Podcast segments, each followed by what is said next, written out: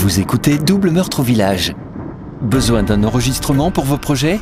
Rendez-vous sur voixoff-france.fr.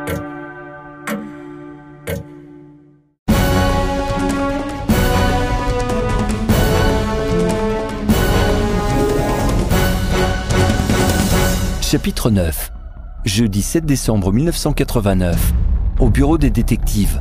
En début de soirée. Hé Bart, viens voir ici. Ouais, quoi? Qu'est-ce que t'as une fois trouvé? C'est la photo de la trace de la chaussure au bar. Ouais, et alors? Tu ne vois pas? C'est pas une chaussure d'homme, mais c'est une bottine de femme. Regarde la forme. Elle est plus étroite que si c'était celle d'un homme. Bah, ce serait une femme qui aurait fait le coup Andy réfléchit un instant. Ah ça, je sais pas. Je peux juste te dire que c'est une femme qui a marché dans le sang. Et c'est aussi une qui a des grands pieds. Grand comment? Ah, presque sûr que c'est du 42. Ah, sérieux? Une petite au grand pied ou un grand échassier? Ah, beaucoup de chance qu'elle soit grande. Les grands pieds appartiennent souvent à des personnes assez grandes, hein, tu sais. Bart sourit. Ouais, c'est pas faux. hein. Ou alors c'est un homme qui porte des chaussures de femme. Et il fait comme ça pour tromper l'ennemi. Ah, c'est possible aussi. Statistiquement, je pense plus pour une femme assez grande. Il s'arrête et réfléchit à voix haute. On en connaît capable de descendre froidement deux mecs dans un bar en pleine nuit et de faire disparaître le corps? Bah, qui te dit que c'est un homme qui a été abattu dans le bar? À l'analyse sanguine montre que c'est un homme et il avait bu beaucoup d'alcool. Ah, ta réponse à tout, toi, hein? La science, mon vieux, la science aura toujours le dernier mot. Ouais, bon alors, t'en connais une des femmes comme ça, toi? Bof, euh, non, euh, je vois pas. Mais elle n'était peut-être pas seule. L'analyse sanguine indique aussi que la victime au bar était probablement lourde. Faut être costaud pour traîner un corps d'un homme gros comme toi. Alors, imagine si c'est une femme qui te traîne jusqu'à sa voiture. Ah, pourquoi un gros homme lourd? Ah, parce que sa prise de sang est vraiment mauvaise. Il était bourré de cholestérol. Si le gars n'avait pas déjà été tué, on peut dire qu'il ne lui restait pas beaucoup de temps à vivre. Ah ouais, tu peux une fois dire ça, toi? Ouais, et je peux aussi te dire qu'il y a un détail vraiment troublant qui me turlupine depuis ce matin. Les deux victimes sont du même groupe sanguin, Rhésus AB négatif. Ça te dit peut-être rien, mais je t'assure que c'est très rare. Et quelle est la probabilité que deux mecs avec un groupe sanguin aussi rare se fassent buter le même jour dans la même ville? Et en plus, ils disparaissent sans laisser de traces. Bart ne dit rien du tout. Il roule de gros yeux en s'étirant. Moi, je te dis qu'on a affaire à un serial killer avec un pattern bien précis. Andy trace un schéma sur un tableau blanc accroché au mur. Il ajoute des petits bonhommes symbolisant deux tueurs, dont une femme. La victime est représentée par un cercle rouge. On ajoute un homme à la liste des suspects? On ajoute une personne, peut-être un homme, je, je sais pas. Bart prend un feutre bleu et trace un gros point d'interrogation sur le tableau. Écoute, on n'en sait rien de plus maintenant. hein. On va une fois faire notre enquête comme on le peut, hein, et on trouvera les gens qui étaient là le soir. On voit ça demain, hein. Moi, je vais dormir dessus. Le téléphone sonne de coups. Un journaliste se présente brièvement et annonce l'objet de l'appel. Andy active le haut-parleur du téléphone. Pensez-vous que le saccage de la chapelle, au croisement de la rue de la Mouette et de la rue Pierre Davet, soit lié au meurtre du curé de Sainte-Véronique? Les deux détectives se regardent. Bart fronce les sourcils et relance le journaliste. Euh, que pouvez-vous nous dire de plus? Quelles sont vos impressions? Oh, je suis que journaliste. Un habitant du village m'a informé de cela quand j'étais à l'église cet après-midi. J'en sais pas plus. La police vous a dit quelque chose de plus? Non, non, nous ne pouvons rien dire pour le moment, hein. Et pour cause, il n'en savait rien. Qu'est-ce qui s'est passé exactement? D'ailleurs, où elle est cette chapelle? Le journaliste les informe aussi qu'il n'en a pas parlé à la police. Ils ont donc un coup d'avance sur le lieutenant Reynolds. Ils mettent fin à la conversation et essayent de localiser la chapelle sur un plan. Andy est ravi et excité par cette nouvelle information. Bart, c'est à l'entrée du village, à seulement quelques kilomètres de l'église. Ça te dit d'y aller maintenant? Ah, pff, c'est tard là, hein? Ma femme, elle va encore râler, hein? Tu rigoles? Elle râle tout le temps, ta femme. Il n'est même pas encore 19h. C'est pas comme si tu rentrais à 22h. Ouais, bon, rapide alors, hein Le village de Sainte-Véronique se trouve à plus de 50 km du bureau des détectives. Ils arrivent une demi-heure plus tard au croisement des deux rues. Ils pouvaient voir la statue debout, chancelante dans les phares de la voiture. Ah, pas de doute, la Sainte Vierge a eu de la visite. Ouais, et les mecs qui ont fait ça, ils sont pas allés de main morte, hein T'en penses quoi? Bart dirige sa lampe vers la statue et la glisse derrière et sur les côtés. Bah, je sais pas. hein. La pierre a bougé, la statue aussi.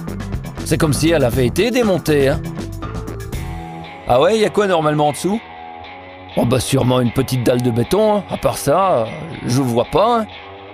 hein. Et qu'est-ce qu'on peut trouver dans une chapelle comme celle-ci, euh, à part rien? Bah rien. C'est de la pierre sans valeur, hein, rien de plus. Ou alors quelqu'un a planqué quelque chose ici à destination d'une autre personne. Ah tu penses à un dead drop? Un quoi? Le regard de surprise d'Andy dans les phares de la voiture lui donne un air de personnage de dessin animé affichant un point d'interrogation dans les yeux. Un dead drop? C'est un endroit anonyme où les dealers de drogue déposent discrètement leurs marchandises ou de l'argent. Et d'autres trafiquants viennent le chercher. Une chapelle comme ceci pourrait être un bon dead drop. Ah, pas bête. Ah, t'as peut-être raison. Andy reste un instant debout en contemplant la statue. Et si le curé, la victime du bar et celui qui a saccagé cette chapelle étaient liés par un truc en commun? Ça trafique quoi un curé? Un curé euh, hum, Du vin? Allez, on rentre. Sinon ta femme va encore me faire la gueule pendant 15 jours. Attends, on va une fois faire un tour au café de l'église avant de rentrer. hein. Tant pis pour ma femme. De toute façon, elle va râler. hein. Bart prend le volant et se dirige vers le centre du village. Le café est encore ouvert. Deux clients sont installés au bar et discutent. Trois hommes assis à une table jouent aux cartes devant un verre de bière. Un autre est seul au fond de la salle avec sa grille de mots croisés. L'ambiance froide des néons est chargée d'une fumée mélangée de cigarettes et de cigares. Andy entre le premier. Bonsoir. Deux bières. Il lance au patron du bar. Bart parcourt du regard le petit café et cherche à accrocher le regard d'un client. Son verre servi, il le lève en direction de son associé. Santé. L'autre sourit et lève brièvement son verre avant de boire une gorgée. Santé, chef Le barman enchaîne. Je vous ai vu ce soir près de l'église. Vous enquêtez sur la disparition du curé Oui, nous sommes là pour trouver le meurtrier du curé et aussi du bar près du port. Bart répond avec un accent encore plus fort. Il ne peut cacher la fatigue. Donc, vous êtes des policiers? Andy sourit et fait non de la tête. Nous sommes des détectives privés et nous travaillons avec la police. Mais nous ne sommes pas de la police. Ça veut dire que vous pouvez tout nous dire sans craindre que ça se retourne contre vous? Il termine avec un grand sourire. Ce qui fait sourire Bart et qui attire la sympathie du patron du café. Ah, nous, les policiers, on n'aime pas trop ça. Ils mettent toujours le nez dans ce qui ne les regarde pas. Un homme assis au bar, juste à côté de Bart, le regard trouble et la mine indiquant qu'il a déjà bu quelques bières de trop, réagit. Ouais, il faut faire vite pour trouver le tueur. C'est pas bon quand il y a plus d'un meurtre dans la même ville. Effectivement, ce n'est pas très bon. Une évidence de poivreau, mais très juste. Andy en profite pour rebondir sur ce propos. Si par hasard vous avez vu ou entendu quelque chose qui pourrait nous intéresser dans cette enquête, surtout n'hésitez pas à nous en parler. Vous ne risquez rien, nous ne sommes pas de la police. Vous pouvez nous faire confiance, ça ne se retournera pas contre vous. Bart se tourne discrètement vers son collègue et lui souffle à l'oreille. Hé vieux, faut pas exagérer non plus, hein Chut, tais-toi Les deux détectives restent dans le café pendant plus d'une heure, à parler avec les uns et les autres. Ils passent en revue les habitudes du curé, façon ragot de bar. Il paraît qu'il ne boit pas. Pas une goutte d'alcool, vous imaginez? Et aussi, Il reçoit la visite de toutes les femmes du village, même celles qui ne se confessaient pas avec le doyen Bonpain. ou encore, ce curé-là, il ne croyait pas en Dieu. Tout le monde le dit qu'il n'était pas catholique. Avec ce genre d'informations, ils n'iront pas très loin. Passé 23 heures, ils décident de rentrer chez eux. Ils quittent le café en même temps qu'un client bien éméché. Messieurs, il faut que je vous dise une chose qui me semble importante, mais que je ne peux pas dire devant les copains. Ma femme, qui va tous les dimanches à la messe, dit que le curé est bizarre. Il disait tout le temps que ça ne sert à rien de prier Dieu, que Dieu n'existe pas, qu'il n'y a que les vraies sciences, celles des hommes, qui peuvent apporter des solutions aux problèmes. Il paraît aussi qu'il a traité Jésus d'imposteur. Vous vous rendez compte? Les détectives qui avaient déjà entendu cela n'étaient pas surpris de la remarque de cet homme aux idées peu claires. Il continue. Mais le plus bizarre est qu'il parlait de sciences étranges et de choses qui allaient arriver dans le futur. Ah ouais, comme quoi par exemple? Bah, ma femme a dit un jour qu'il a parlé à l'église du comte d'Ali Baba et des voleurs dans la caverne. Il paraît qu'il a dit que le génie de la lampe, ce n'est pas une légende, qu'il a vraiment existé. Il a dit que c'était un téléphone portable avec la personne qui apparaît quand on le caresse. Vous imaginez ça? Un téléphone portable sans fil dans une caverne et qui montre un génie qui parle aux gens et qui exauce des vœux. On aura tout vu. C'est vraiment n'importe quoi. Que des conneries tout ça.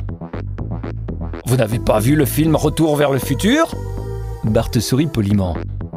Euh oui, mais McFly qui va dans le passé, eh bien lui, il n'a pas de lampe avec un génie dedans? Merci pour votre aide, monsieur. J'aimerais parler à votre femme. Ça m'aiderait peut-être à en savoir plus sur le curé. L'autre acquiesce et leur communique son adresse. Ils la rencontreront demain. Les deux détectives reprennent la route de retour en écoutant Francis Zégut et Georges Lang sur RTL. Au flash info de minuit, le journaliste annonce d'étranges lueurs dans le ciel de Belgique.